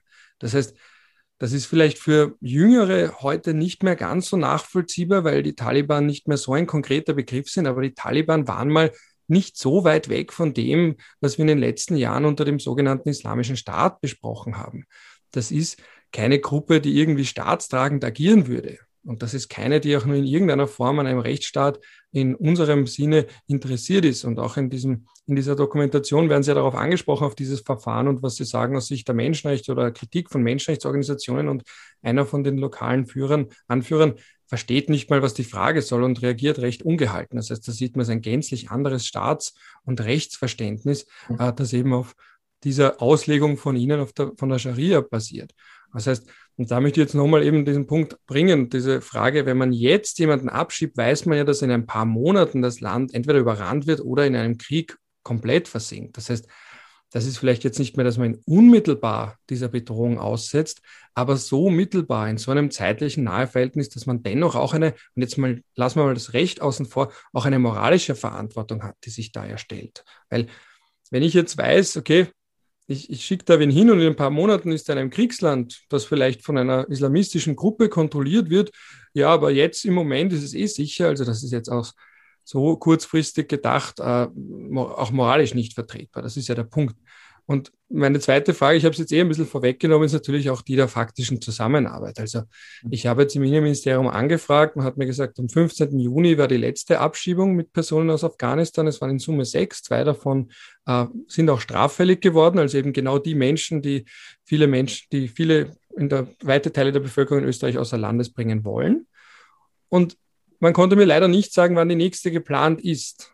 Aber was ich mir dann eben, oder man sagt das auch nicht aus, äh, wahrscheinlich aus Gründen, dass man sagt, man möchte das nicht, dass sie vereitelt wird.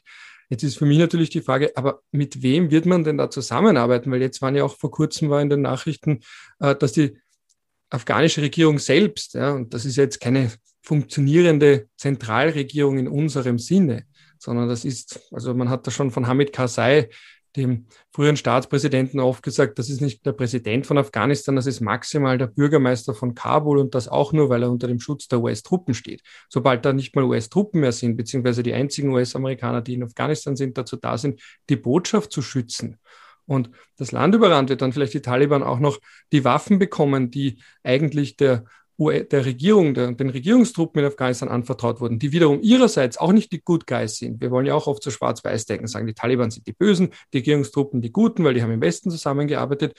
Aber meine Frage ist rein faktisch, mit wem will man denn da zusammenarbeiten langfristig?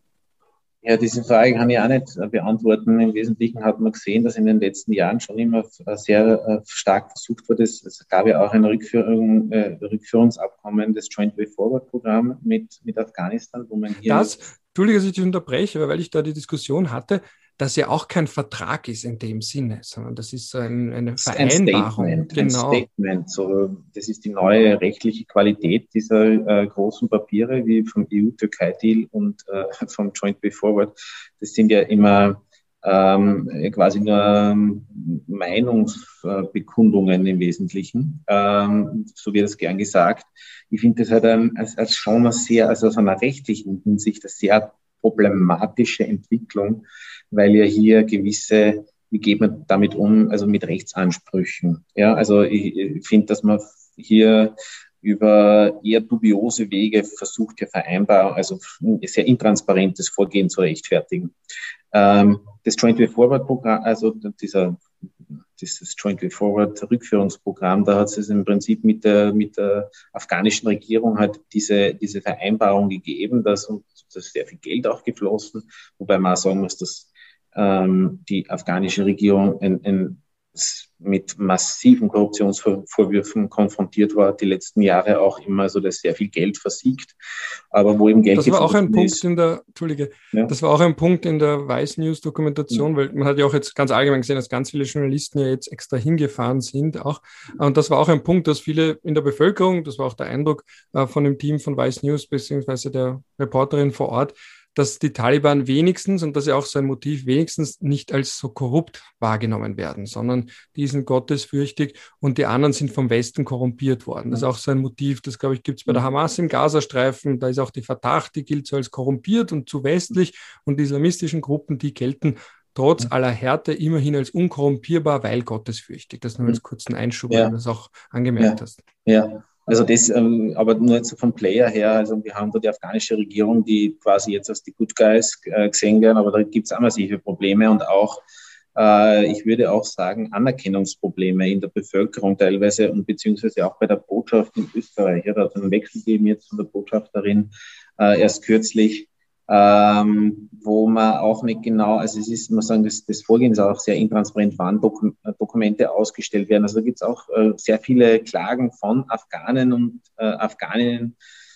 äh, Afghaninnen und Afghaninnen in Österreich quasi bezüglich des Vorgehens, dass es einfach intransparent ist. Und da reden wir noch nicht einmal von den Taliban. Ja? Und ich meine, den Taliban, so offen muss man sein, die wollen einfach einen Gottesstaat. Äh, der also wo etablieren, wo es einfach keine menschenrechtliche Garantien geben wird und, und der auf Diskriminierung zum gewissen Teil aufgebaut äh, sein wird. Das ist, glaube ich, das kann das ist jetzt keine Überraschung, wenn man das schon vorne wegnimmt.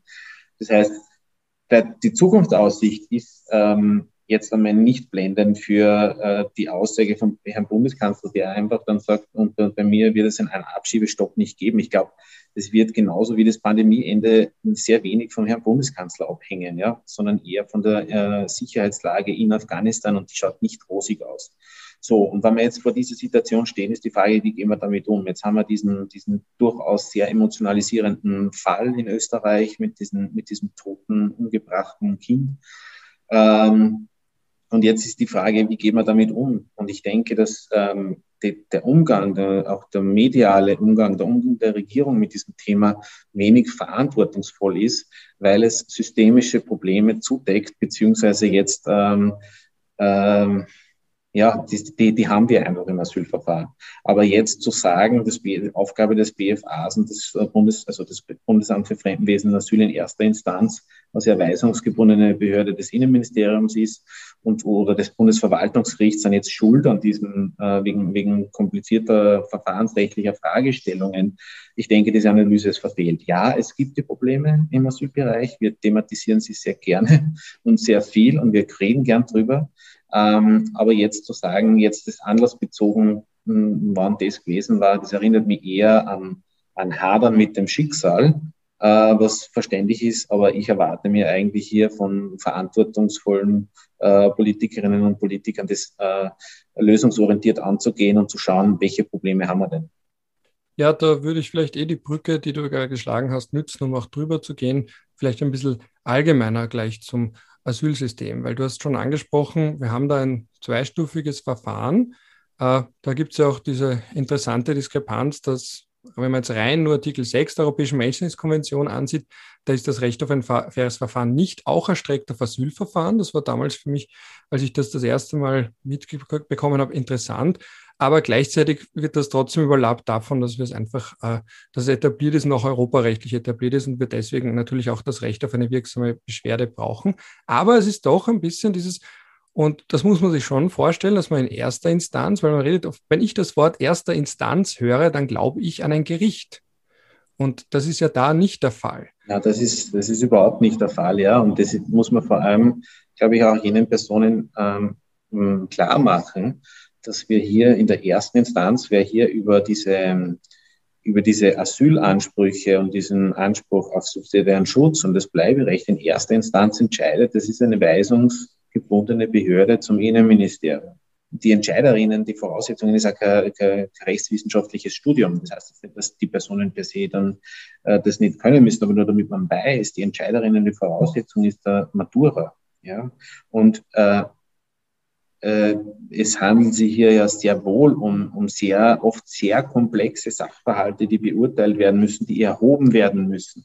Und wir sehen es leider Gottes eine sehr große Fehlerquote in der ersten Instanz, einfach wirklich mangelhafte Ermittlungen sehr oft.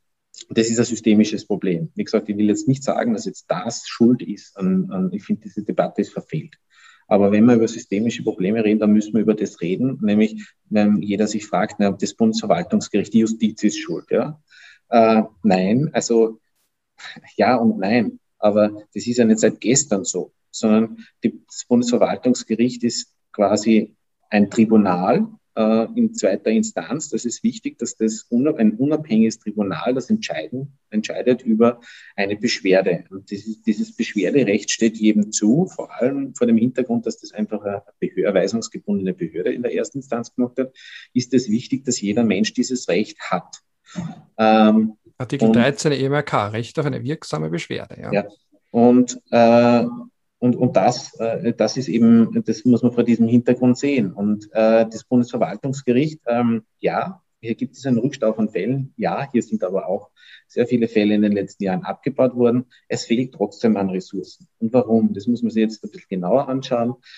Das Problem ist, dass die, ähm, da, das BFA, die erste Instanz, sagt ja oft, wir haben gar nicht so eine hohe Fehlerquote. Nun, ich glaube, das fällt auseinander. Das einerseits muss man sagen, ähm, es stimmt, in einem Asylverfahren es gilt immer der, Zeit, der Entscheidungszeitpunkt. Es muss am Entscheidungszeitpunkt beurteilt werden, wie ist die Situation im Herkunftsland.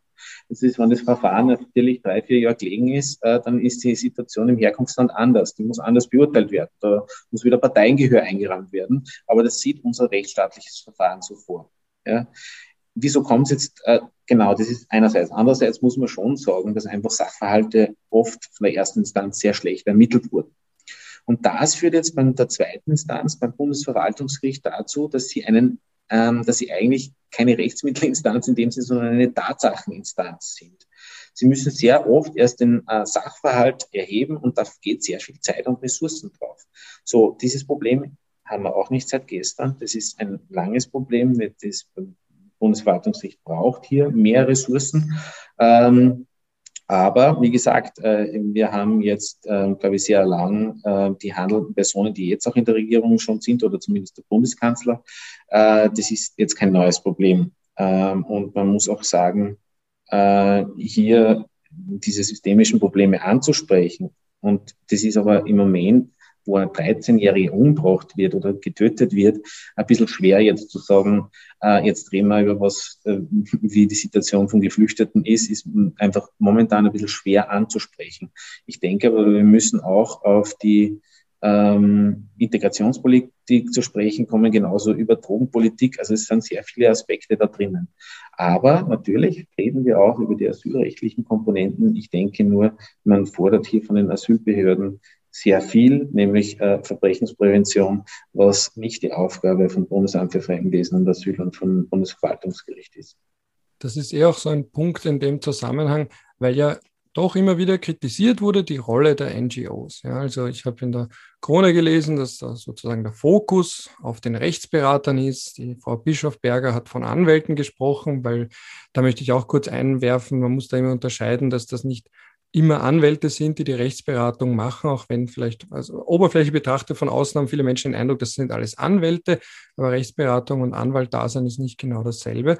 Aber wie, wie stehst denn du jetzt zu dem, zu dieser Kritik immer wieder, an den NGOs, dass sie Verfahren in die Länge ziehen, dass sie aussichtslose Anträge ergreifen, äh, dass sie überhaupt, äh, eben sagen wir so ein provokantes Wort, Asylindustrie, dass sie ja selbst davon profitieren.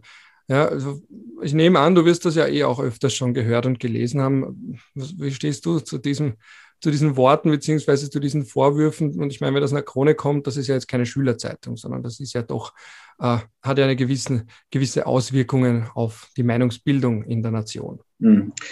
Also ich denke mal, der, der, der Begriff der Asylindustrie ist äh, einfach, äh, äh, ja, ist einfach ein rechter Kampfbegriff, äh, was äh, einfach jeglicher Grundlage entbehrt, weil, also wenn man zum Beispiel nur schaut von einer Organisation, kann ich sagen, weil ich konkret die Zahlen weiß, die Diakonie, die Diakonie Flüchtlingsdienst ähm, hat ja die Beratung im staatlichen Auftrag gemacht, äh, ist dafür bezahlt worden, hat aber im letzten Jahr ähm, für diese Tätigkeit ja, ein Millionen Euro aus Eigenmitteln beigeschossen. Ja, also um einen staatlichen Auftrag qualitätsvoll äh, erledigen zu können, haben sie Geld beigeschossen.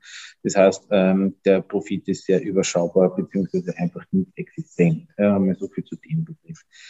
Ich denke, alle diese Personen, die diese, also die, die NGOs sind ein, ein, ein, ein bequemes Feindbild und das wird auch äh, gehegt und gepflegt. Das kann man teilweise dann fast schon wieder als Ehrerbietung sehen. Das ist auch unter dem Bundeskanzler nichts Neues, der ursprünglich vom NGO-Wahnsinn im Mittelmeer gesprochen hat, ja, äh, wo es ja sehr viele hässliche Bilder gibt, aber die wird es geben, auf die hat er uns ja vorbereitet. Nun hat er gesagt, dass er wütend ist wegen dieser Tat. Ich glaube, diese Wut teilen wir alle. Ich gehe aber davon aus, dass man hier sich schon zurückhaltend äußern muss, weil hier wirklich ähm, eine Debatte bewusst angeheizt wird. Ähm, keine Rechtsberatungsorganisation wird jemandem Hoffnung machen auf einen Aufenthaltsstatus, vor allem nicht die Ehrenamtlichen, und von denen sprechen wir ja großteils, weil was hätten wir, was, was hätten die Organisationen davon? Einfach viel, äh, da ist viel Arbeit, es wird einfach, äh, unser Verfahrensrecht sieht das vor, dass einfach ein Recht auf, ähm, in Umsetzung eben von Artikel 13 EMRK auch, dass es ein Recht auf eine wirksame Beschwerde geben muss. Und hier wird einfach eine Beratung gegeben, was vorgebracht werden kann. Aber hier geht es nie darum, irgendwie was Faktenwidriges zu schreiben, sondern es geht einfach um Aufklärung und um Unterstützung zur Wahrung von Parteienrechten in einem Administrativverfahren. Weil man muss schon sagen, es sind sehr oft Menschen, ähm, die aus äh, Ländern kommen, wenn ich jetzt zum Beispiel Somalia hernehme, ja, Somalia ist ein Failed State äh, und in Österreich gibt es halt äh, von der Wiege bis zur Bahre Formulare, Formulare. Äh, da gibt es einfach sehr wenig Ver ähm, äh, Bekanntschaft mit diesen administrativen, bürokratischen Wegen. Und hier besteht sehr viel, nur die Leute überhaupt zu erklären, was ist eine Behörde, was muss man, also was prüfen die überhaupt, ja. Äh, und ich denke, dass diese Personen, die sich hier an den NGOs abarbeiten, ja, und das ist ja mittlerweile wirklich schon der Einfluss von rechtsberatenden NGOs, ist ja wirklich marginal, weil durch die Verstaatlichung der Rechtsberatung diese Personen haben eher äh, Probleme mit rechtsstaatlichen Garantien als mit den NGOs, was sie an den NGOs ausleben. Ja. Ähm, äh, aber hier ist, bin ich mir nicht so schade, eine, eine Lanze für diese rechtsstaatlichen Garantien zu, zu, äh, zu brechen, denn ich denke, ähm, hier äh, in Frage zu stellen, dass äh, eine, ähm, eine, die Entscheidung einer weisungsgebundenen Behörde durch ein Tribunal, durch ein unabhängiges Tribunal überprüft werden soll. Diesen Luxus können wir uns in einem Rechtsstaat und müssen wir uns in einem Rechtsstaat einfach leisten, ja, um, weil das kommt uns allen zugute. Und, äh, und wenn man sagt, die Verfahren dauern zu lange, muss man schauen, warum. Ja? Äh, liegt an den Ressourcen, auf die kann man ja auch äh, eingehen.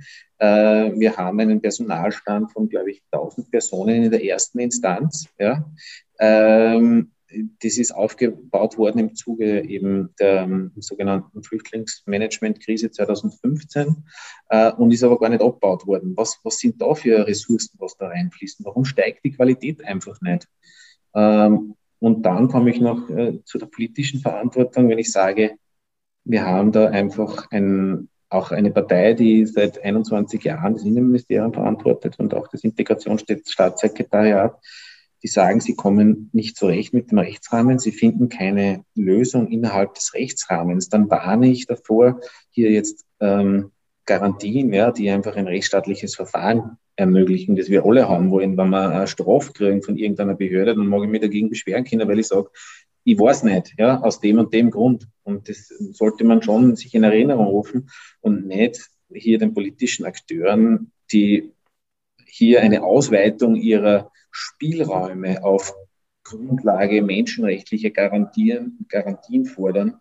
Das erinnert mich eher an einen Spielsüchtigen, der einfach äh, sagt, na, gib mir nur fünf Euro, ich schwöre, beim nächsten Mal gewinne ich. Ähm, dieses Vertrauen ist eingeschränkt und da bin ich, sollten wir alle aufpassen, hier äh, menschenrechtliche Garantien nicht leichtfertig aufzugeben. Ja, das ist ein wichtiger Punkt, den ich auch noch ganz kurz als vorletzte Frage ansprechen wollte. Ich habe jetzt auch schon seit Jahren durchexerziert, auch in öffentlichen Kommentaren, einfach, dass Artikel 3 Europäische Menschenrecht Menschenrechtskonvention ja eigentlich sehr simpel ist. Wir haben ihn vorhin ja auch schon angesprochen im Zusammenhang mit dieser einen großen Entscheidung, äh, die es eben nicht gibt, dass man eben sagt, Afghanistan, Abschiebungen sind per se nicht möglich.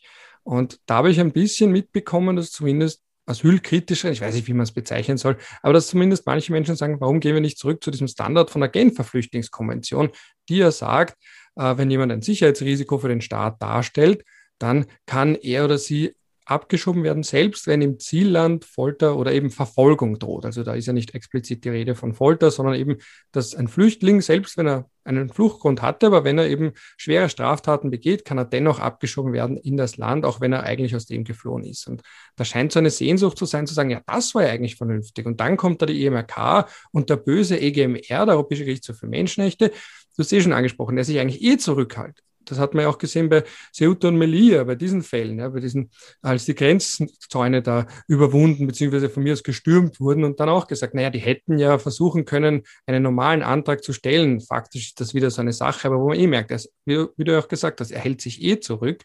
Aber viele, und das ist ja auch eine Diskussion, die haben wir nicht nur in Österreich. Also, ich erinnere mich da diese fremden Richter in der Schweiz, wird immer wieder in anderen Zusammenhängen gesprochen und dann eben UK ja auch immer wieder diese Debatte, steigen wieder aus aus der EMRK. Also dieser allgemeine Eindruck, dass die Richter in Straßburg dem Staat die Möglichkeit geben, weil sie so einen hohen Standard ansetzen, Menschen abzuschieben, selbst wenn sie eben, und das ist ja das, diese Formel, die ich immer wieder auch versuche zu schreiben, ja, auch ein Terrorist darf nicht abgeschoben werden in ein Land, in dem er gefoltert, unmenschlich behandelt oder erniedrigend behandelt wird.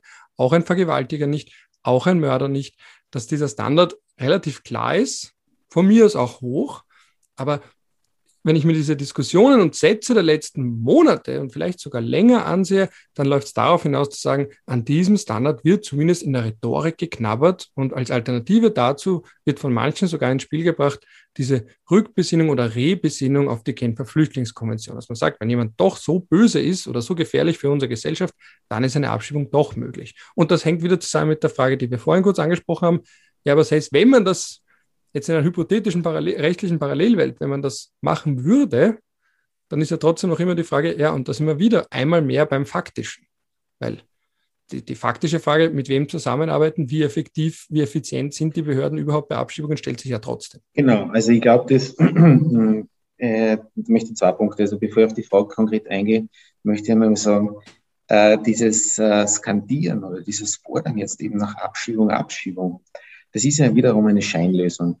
Betrachtet man zum Beispiel die Zahlen, ja, wie, viel, wie viele Personen abgeschoben wurden nach Afghanistan in den letzten fünf Jahren im Vergleich zu den Personen, die rechtskräftig negativ beschieden wurden, ja.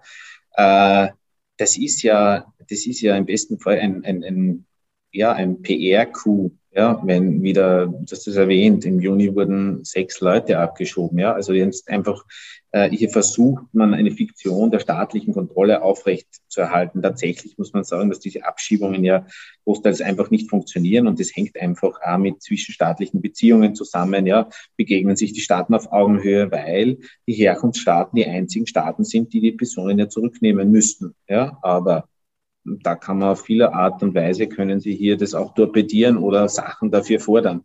Hat man jetzt eine, sage ich mal, korrupte äh, äh, Regierung gegenüber, dann kann es natürlich sehr teuer werden, das Ganze auch. Also nur so dieser, und, und man muss sagen, dass äh, während im Jahr 2020, ich habe mir die Zahlen relativ genau angeschaut, ähm, ich glaube, äh, von den ganzen durchgeführten Entscheidungen, äh, äh, Abschiebungen waren, glaube ich, zwei Drittel nach, nach Ungarn, also innerhalb des EU-Raums, nach Ungarn und nach, in die Slowakei. Ja? Also nur so die Relation zu setzen, die Leute wären quasi nach Bratislava gebracht, wo so eine halbe Stunde weg ist von Wien. Ja, wie effizient das Ganze ist, steht wieder auf einem, auf einem, auf einem anderen äh, Punkt. Ja, aber eben das sind aber jetzt keine Asylwerber, sondern Menschen, die sich rechtswidrig in Österreich aufhalten? Das, das sind, das, ja, das sind Personen, das sind EU-Bürgerinnen, aber nur damit das, äh, es wird immer, Abschiebung wird immer in Zusammenhang äh, mit äh, Asyl gebracht, ja, aber tatsächlich geht es auch darum, es können auch sehr viele EU-Bürger abgeschoben oder die meisten Menschen, die abgeschoben werden, sind, sind EU-Bürgerinnen und EU-Bürger. Ja, also nur so äh, vielleicht auch das und das gerade zurück, weil man, wenn man über Abschiebungen redet und in der öffentlichen Wahrnehmung dann geht man davon aus, äh, dass eigentlich alles mit Asyl zu tun hat, was aber einfach nicht stimmt, weil das einfach sehr oft ähm, auch an der Kooperation der Herkunftsstaaten scheitert. Äh, der zweite Punkt, der wesentlichere, also wie gesagt, eben Abschiebungen. Der Irak, oder? Der, der, Irak ist ja auch anscheinend ein, ein genau, sehr bekanntes Beispiel für ein Land, das nicht zusammenarbeitet mit Österreich. Genau, also hier gibt es eben auch, äh, äh, auch Nord, nordafrikanische Staaten, gibt es einfach äh, hier äh, sehr starke Zurückhaltung. Und da muss man halt schauen, ist, wie, wie, ist Österreich hier überhaupt diplomatisch gut aufgestellt, ja, oder die Europäische Union? Und da wird das Problem dann sehr groß, ja. Wie schaut es aus mit dem Fischereihandel vor der westafrikanischen Küste? Äh, da wird sehr viel dann eigentlich äh, zusammengebracht, ja. Aber und ich mag mich da jetzt gar nicht verzetteln, was mir noch wichtig ist, ist so, dieses Allheilmittelabschiebung ist einfach Illusion. Das stimmt nicht. Das wird nicht umsetzbar sein, dass wir glauben, dass wir dann, dass jeder Mensch, das vor allem, wir kommen ja aus einer, aus einer Ex-Post-Betrachtung heraus. Ja, jetzt wissen wir, dass, dass die offensichtlich tatverdächtig sind, aber man hat ja jetzt nicht bei allen Vieren gewusst, dass die solche Taten oder was auch immer, dass denen das einmal vorgeworfen werden wird. Nachher ist man immer gescheiter. Ja? Äh, das heißt, das ist schon, äh, ich warne davor, dass man eben wiederum diese individuellen Freiheiten recht schnell aufgibt, was uns alle treffen kann.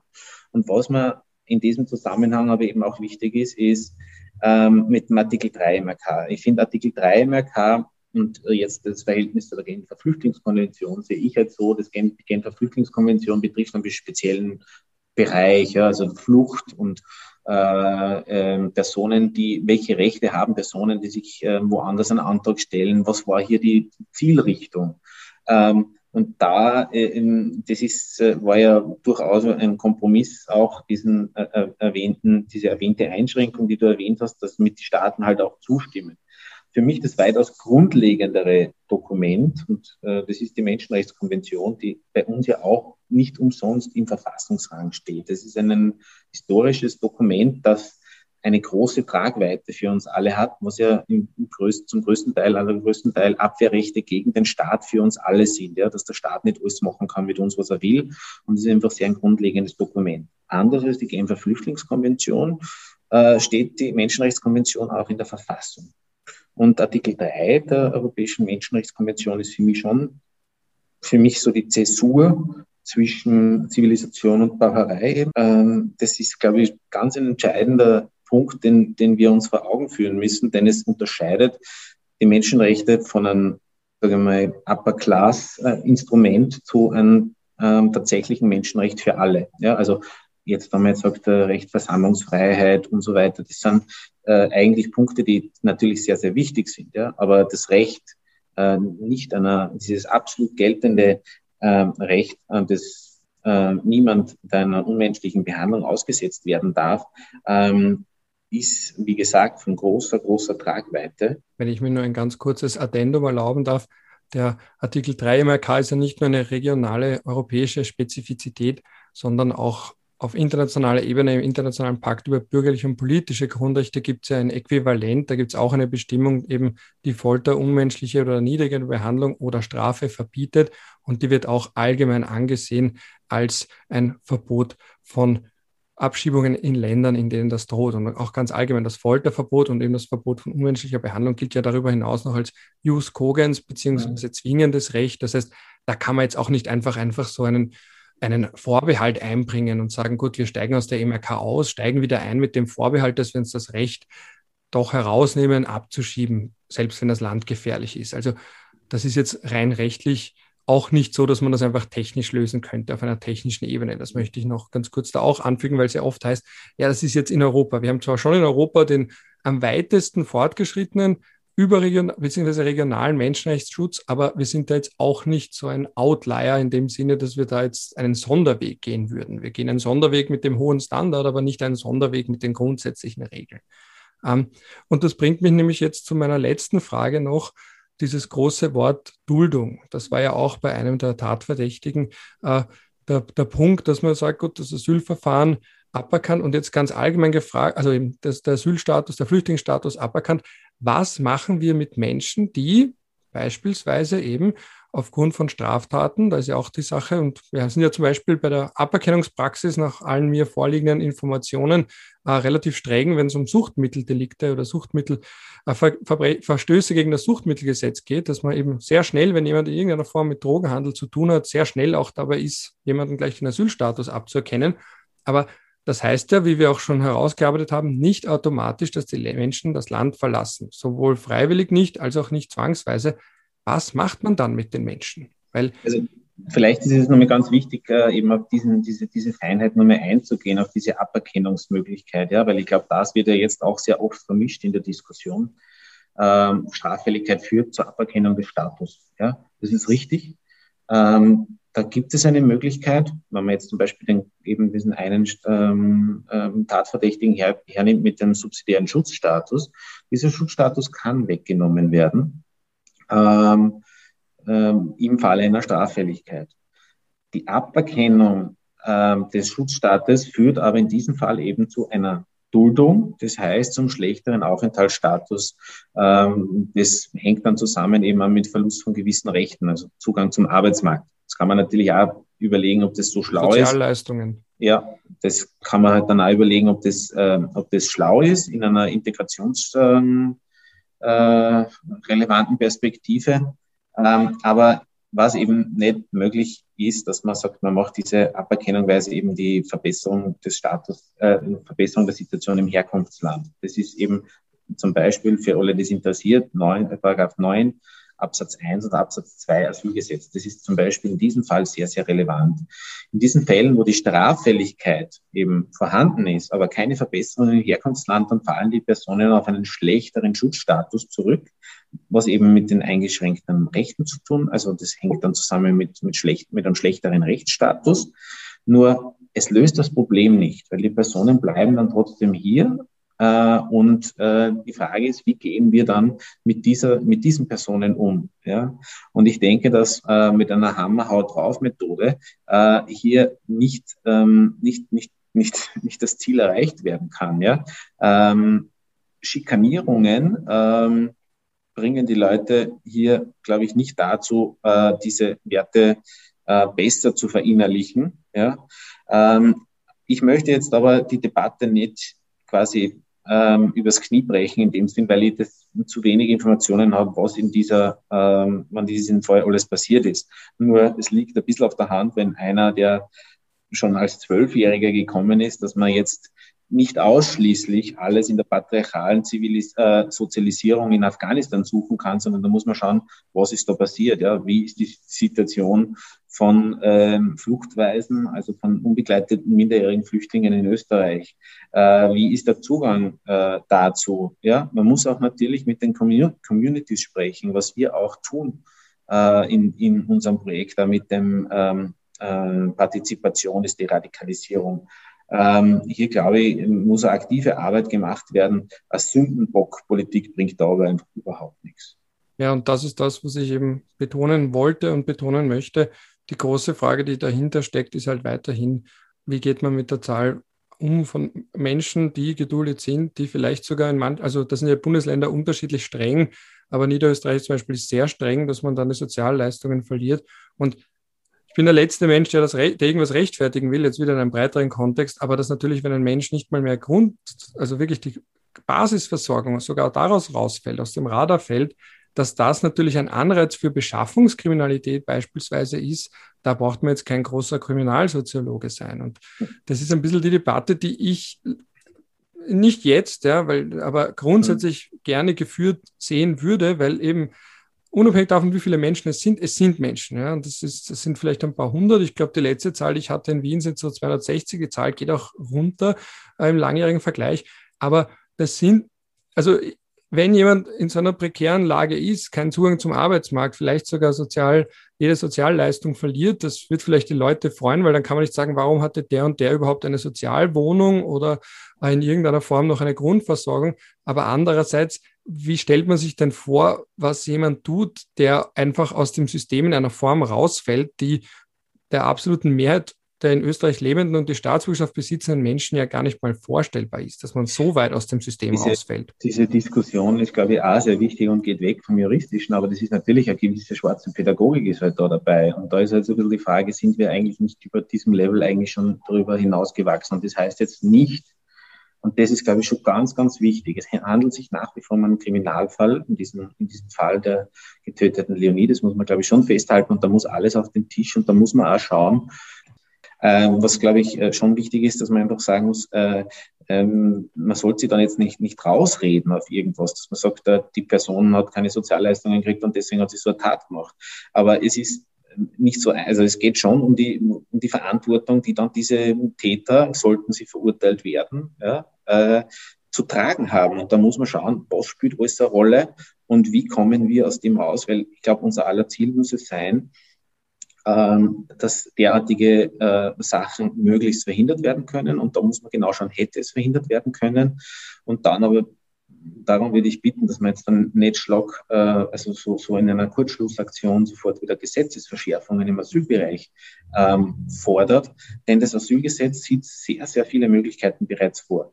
Zum Beispiel ist es so, dass wenn wer in Untersuchungshaft, ich gebe ein Beispiel, ja, wenn wer in Untersuchungshaft ist, wie was jetzt ist, kann sofort eben ein Verfahren zum Entzug des Aufenthaltsrechts eingeleitet werden. Ja, das ist in diesem Fall schon passiert. Äh, ähm, das heißt nicht, dass sie abgeschoben werden können, aber wiederum, das ist ein schlechter Rechtsstatus hier, das sofortige Konsequenz, obwohl die Unschuldsvermutung gilt, so, schon in der Untersuchungshaft, kann hier das Aufenthaltsrecht nur aufgrund des Tatverdachts äh, entzogen werden. Das heißt, es gibt schon wirklich sehr viele Möglichkeiten, hier zu reagieren für die Behörden.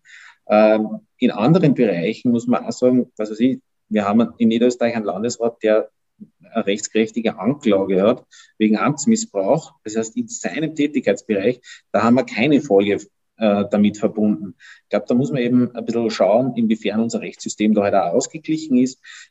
Äh, natürlich die Maßnahmen, die es braucht, zu machen, aber immer müssen sie sachlich orientiert sein und nicht auf Schikane ausgerichtet, weil das bringt uns nirgendwo hin. Das klingt auch nach einem guten und angemessenen Schlusswort. Ich bedanke mich vielmals, dass du hier warst. Ich hoffe, wir haben es versucht, ein wenig das aufzudröseln und ein bisschen auch zu differenzieren zwischen den systemischen und allgemeinen Fragen auf der einen Seite und den spezifischen auf diesen traurigen Anlassfall bezogenen Fragen auf der anderen Seite. Schön, dass du da warst und Dankeschön. noch einmal danke. Danke. Ja, so viel zu meinem Gespräch mit Lukas Garleitner-Gerz. Ich hätte noch stundenlang weiterreden können. Ich befürchte auch, dass es nicht das letzte Gespräch war, das ich mit ihm geführt habe. Ich werde ihn vielleicht dazu motivieren, ein besseres Headset zu bekommen.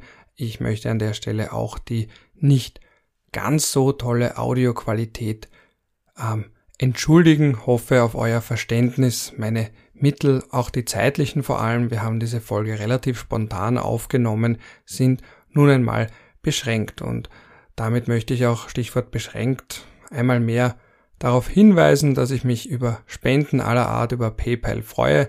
Den Link findet ihr in den Show Notes beziehungsweise auch in meinem Blog. Und jede Kleinigkeit hilft, dieses Projekt, das ich aus eigener Tasche finanziere und in meiner eigenen Freizeit herstelle, am Leben zu erhalten. Ebenso freue ich mich über Rückmeldungen jedweder Art, übers Teilen von dieser oder anderen Folgen, über Social Media Kanäle, über Bewertungen und so weiter und so fort. Und nach dieser ganz kurzen Werbeeinschaltung in eigener Sache bleibt mir nur noch mein übliches Satzal zum Schluss. Bei mir ist es relativ spät am Abend, insofern wünsche ich euch noch eine gute Nacht. Solltet ihr diese Folge zu einer früheren Stunde hören, wünsche ich euch einen schönen startenden Tag, Rest vom Tag oder vielleicht auch einen noch schönen Abend. Bis zum nächsten Mal.